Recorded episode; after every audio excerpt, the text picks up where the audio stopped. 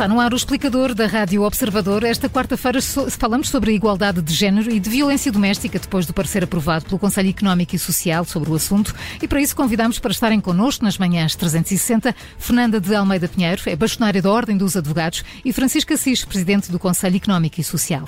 A moderação deste explicador é do Paulo Ferreira. Muito bom dia, bem-vindos ambos eh, a este explicador. Eh, Francisco bom Assis, bom dia. Eh, Francisco Assis, deixe-me começar por si, porque temos, estamos perante este parecer extenso do, do Conselho Económico e Social, é. que faz um diagnóstico sobre o assunto, deixa muitas recomendações e lendo dá a ideia que ainda temos muito, mas muito mesmo a fazer para o combate eficaz à violência contra mulheres e crianças.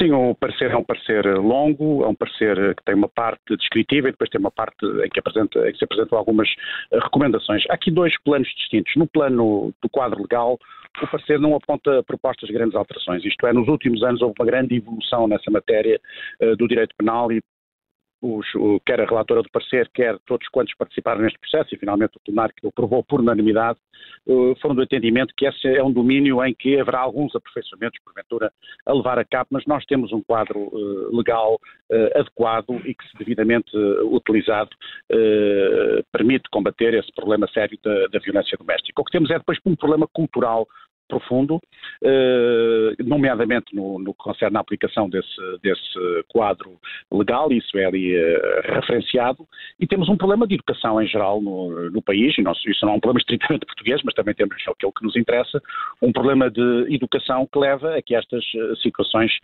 se mantenham num, num nível muito elevado absolutamente insuportável. Portanto, o que o parecer apresenta algumas recomendações, recomendações nomeadamente de apoio às vítimas de violência uh, doméstica, criando uma linha na segurança social que permita a, a essas vítimas uh, autonomizarem-se e prosseguirem as suas uh, vidas, porque muitas vezes elas ficam completamente desprovidas de autonomia e facilmente são alvo novamente de, de, dessa mesma violência.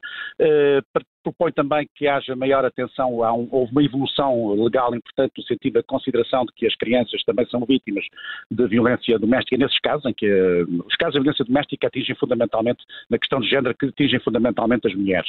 Uhum. A percentagem é elevadíssima, nas mulheres é mais, é quase 80%, depois os homens é uma parte, uh, sempre menos de 20%, creio eu, e depois há a parte das, das próprias crianças, que também é, das crianças que são, vítimas é diretas ou indiretas, claro. Diretas. Agora, a questão aqui é as crianças são vítimas indiretas, mas passaram a ser consideradas vítimas, no caso em serem vítimas indiretas. E isso é muito importante, só que há um, agora há que avançar muito no sentido aplicação da lei. Portanto, diria que a lei existe, que é preciso que ela seja plenamente interiorizada e aplicada. Uhum, que é, às vezes é a parte mais complicada. Fernanda da Almeida Pinheiro, a bastonária da Ordem dos Advogados, eh, o Francisco Assis acaba de nos dizer que, de facto, em termos de aparelho legal, se quisermos, estamos genericamente bem servidos, tirando eh, algumas coisas a mudar, mas depois na prática eh, do, do, dos tribunais, eh, acha que hum, os magistrados já olham para este tema com a gravidade que ele, que ele merece?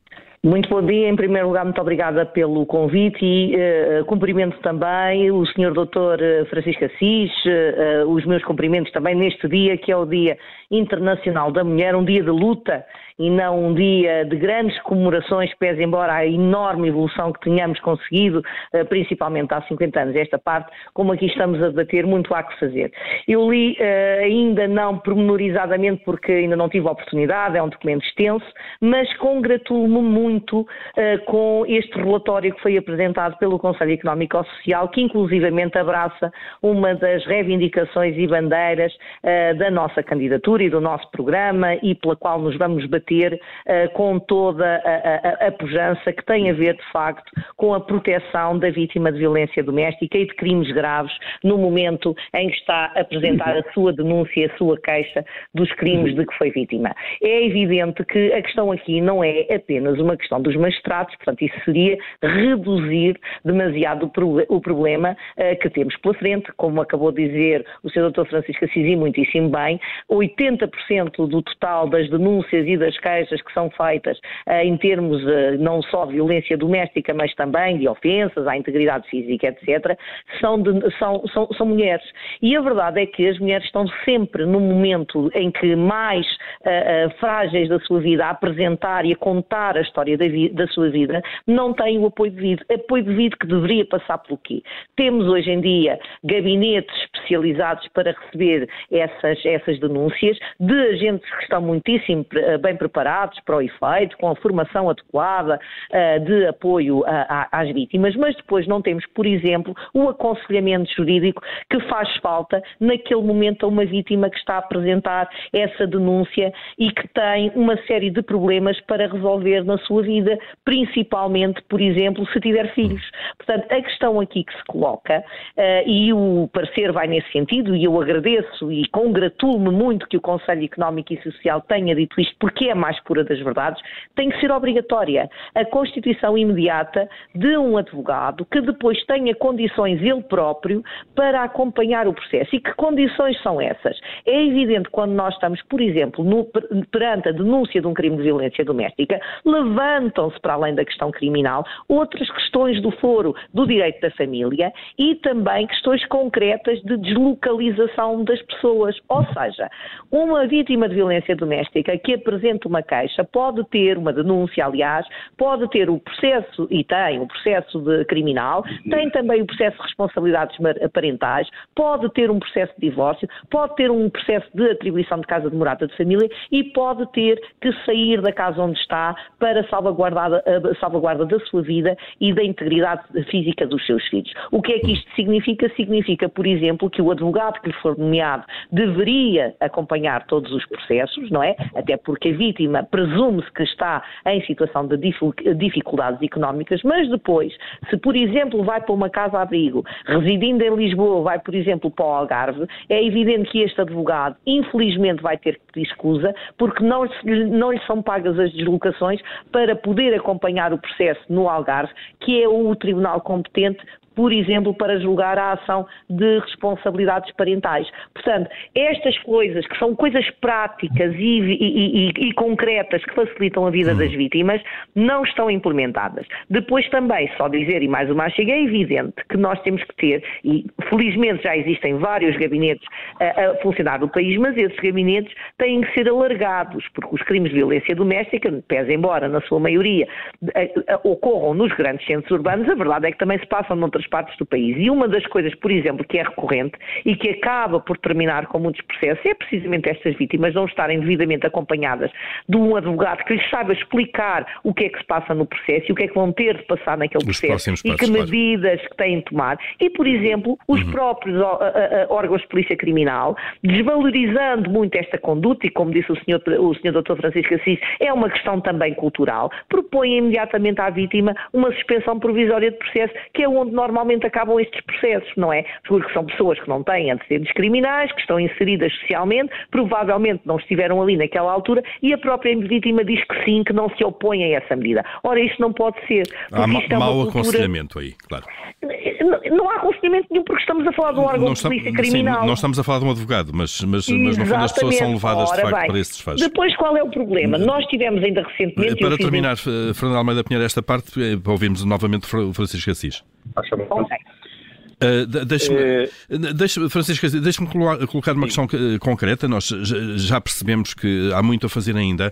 Uma das sugestões do, do, do deste, deste parceiro do SES é, é, de facto uma responsabilização do, do, Estado português pela falta de due diligence na, na proteção das vítimas uh, de violência doméstica. O que é que isto quer dizer? Até onde é que nós devemos ir, de facto, olhando para o Estado como, por vezes, falhando, quando muitas vezes estas vítimas já estão sinalizadas de alguma maneira? Bom, é preciso dizer em primeiro lugar, que tem havido, ao longo dos anos, uma grande evolução e uma evolução que suscita um amplo consenso na sociedade portuguesa, e nomeadamente no, no, no, nos representantes políticos portugueses, na Assembleia da República. Esse aspecto é um aspecto positivo. Depois o outro aspecto é aquele que a senhora Bastonária, que aproveito também para saudar, é com muito gosto que estou aqui a, a, a participar neste debate com a sua presença, uh, são questões que colocou, que são questões práticas, isto é, nós temos de facto já um enquadramento local, legal adequado, mas agora temos que, uh, na prática, ter comportamentos uh, diferentes. Isto é uma interiorização cultural que leva o seu tempo. Estas mudanças não se fazem instantaneamente, leva o seu tempo. Creio que estamos no caminho uh, correto, que há uma compreensão clara da necessidade de introduzir modificações e o parecer do César aponta justamente no sentido de se introduzirem essas mesmas alterações. Foi aqui referido agora um caso muito. uma, uma, uma das questões fundamentais que, que ali é colocada. A maior parte destes processos terminam com a decisão da, da suspensão. É evidente que uma pessoa que está num estado de grande uh, vulnerabilidade e de grande ansiedade, muito facilmente pode ceder uma pressão uh, no, que, que, até pode ser feita, não estou a dizer que seja feita de forma ilegítima, pode ser feita até de forma bem intencionada, mas que é uma pressão que tem possibilidade, uma possibilidade de sucesso muito elevada perante uma pessoa muito vulnerável. E, e portanto, este, a percentagem de casos que terminam assim é, de facto, extraordinariamente elevada e significa que alguma coisa está mal. Depois é preciso apoiar uh, as vítimas, é preciso apoiá-las em todo uh, o processo, no decorrer de todo o processo judicial e nas várias facetas desse mesmo, desse mesmo processo judicial, como foi aqui referido, como é preciso apoiá-las materialmente em relação ao resto da sua, das suas vidas. E por isso também é proposto que seja criada uma linha na Segurança Social, que naturalmente teria, teria que ser financiada pelo Orçamento do, uh, do Estado, no sentido de apoiar materialmente estas pessoas durante algum tempo, de forma a permitir a sua plena reintegração na vida uh, social, porque é evidente que uma pessoa que é vítima de, de, de, de, violência doméstica fica completamente desestruturada do ponto de vista psicológico, do ponto de vista da sua inserção na sociedade e o Estado, a comunidade, através do Estado, tem a obrigação de prestar uh, um apoio direto a essas mesmas pessoas. Uh, por outro lado, também tem que se a, a, possibilidade legal de conceder às crianças o estatuto de, de, vítimas, que está felizmente já criada, tem que ser plenamente executada. Eu diria que há aqui um, um processo agora, esses processos. Uma coisa é mudar a, a, legislação. Isso é mais simples, digamos assim, porque basta na, na, Assembleia da República haver um consenso que permita o surgimento de uma maioria que permita avançar com essas alterações legislativas. Infelizmente, isso já aconteceu nos últimos anos e, repito, na base de um amplo consenso interpartidário. Agora, é um processo mais lento, mais moroso, que é um processo cultural. E mais difícil. Agentes, por, por mais difícil, várias entidades articuladamente agentes, no terreno. E agentes judiciais, agentes ligados às políticas sociais, e que têm que ter aqui um papel uh, distinto, e eu julgo, apesar de tudo, e há no país uma forte consciência de que este é um problema uh, gravíssimo. Não é um problema só para ser discutido no dia, no dia da mulher, no dia 8 de março. Nem sequer este, este aliás, deu-se deu deu a coincidência deste parecer ter sido aprovado na, na, semana passada, mas ele não, não, não tem nada a ver com este dia, eh, por ter sido aprovado até já mais, mais um como, mês ou dois mais cedo. Como vimos, eh, as vítimas também vão além, da, vão além da, da, das mulheres, como é evidente. Uh, Fernando Almeida Pinheiro. Sim, falta... são fundamentalmente mulheres. É Sem dúvida, a larga maioria. Mulheres, mas larga maioria fundamentalmente mulheres. Claro. Uh, Fernando Almeida Pinheiro, uh, falta então aqui uma enorme articulação uh, entre as, as várias entidades, se quisermos, que têm que intervir num caso destes, não é? Com certeza que sim. É evidente que qualquer vítima que está perante uma situação destas tem que receber não só apoio económico, como apoio psicológico, como apoio jurídico e tudo isto tem que ser consertado de forma a proteger as vítimas. O que nós vimos neste momento, e aí é verdade que nós evoluímos muito, mas não podemos continuar a caminhar tão lentamente como temos vindo a caminhar. Eu relembro, e era o que ainda há pouco dizer, que eu quando tomei posse, portanto, logo eh, de seguida a tomar posse, no primeiro mês, se eu não me engano, tivemos, fomos fomos todos confrontados com um despacho escandaloso, não é? Em que foi proposto ao agressor, portanto, por contrapartida das suas agressões, levar a senhora, a, a, a, vítima, a passear, a ir ao teatro e tal, como desagravo de, ter sido, de lhe ter sido apertado o pescoço. Isto é um comportamento claro. absolutamente inadmissível. Há pouco, quando falei da magistratura, estava-me a recordar alguns acórdãos tribunais uh, nesta área que, naturalmente. que, que, que, que são vergonhosos. As magistraturas, as magistraturas não vivem uh, fora da realidade social. E, portanto, estas questões, que todos nós temos, felizmente, muito maior consciência delas do que tínhamos, são ainda demasiadamente toleradas por todos nós. E é esse mindset que tem que ser alterado. Repare que os índices de violência no namoro, começamos logo aí, são elevadíssimos e normalmente muitíssimo tolerados pelas vítimas que não têm sequer consciência de que aquilo são atos de violência que estão a ser praticados contra si, de controle, de saber quem é que telefona, deixa-me ver o teu telemóvel, onde é que tu andas. Portanto, isto são tudo situações que têm que ser naturalmente endereçadas. A responsabilidade do Estado é total, o Estado tem que realmente uh, colocar os meios à disposição através de formação, através de apoio, e isto tem que ser tudo uh, consertado. Nós estamos inteiramente disponíveis, e já o dissemos à Sra. Ministra da Justiça, para criar inclusivamente uma escala mesmo vocacionada para estas situações de violência doméstica e de crimes graves, em que os advogados irão receber formação própria de apoio à vítima também, além da parte jurídica, porque são vítimas que muitas das vezes dificultam também o falar sobre aquele assunto. Nós não podemos esquecer que há uma componente emocional muito grande à volta destes casos. Estamos a falar normalmente de pessoas que são das nossas relações de intimidade, que são os pais dos nossos filhos, que são as mães dos nossos filhos e que tornam muito difícil a própria vítima relatar isto. Portanto, é preciso haver uh, formação específica para estas situações, alargar o número de locais onde a mulher possa ser acolhida, não é? E já existem vários, como disse, mas temos que criar mais. E depois o fundamental apoio económico. Relembro só para terminar, para terminar uma mesmo. mulher, mesmo para terminar, uma mulher ou um homem que tenha, uh, que ofira uma média de salário uh, que tem, que vai ter que deixar o seu trabalho para conseguir fugir à agressão, fica completamente sem meios para pagar uma casa, para cuidar dos seus filhos, uh, numa situação de, destas, e tem que ser o Estado a avançar com esse apoio económico, naturalmente, para que a sua vida consiga ser reestruturada porque acabou de ser desfeita.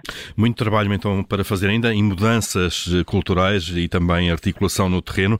Agradecemos a Fernanda Almeida Pinheiro e a Francisco Assis a presença muito neste obrigado, explicador. Muito obrigado. Muito obrigado. Onde olhamos então para, para este problema e para este parecer eh, do Conselho Económico e Social sobre este tema, a violência doméstica. Obrigado.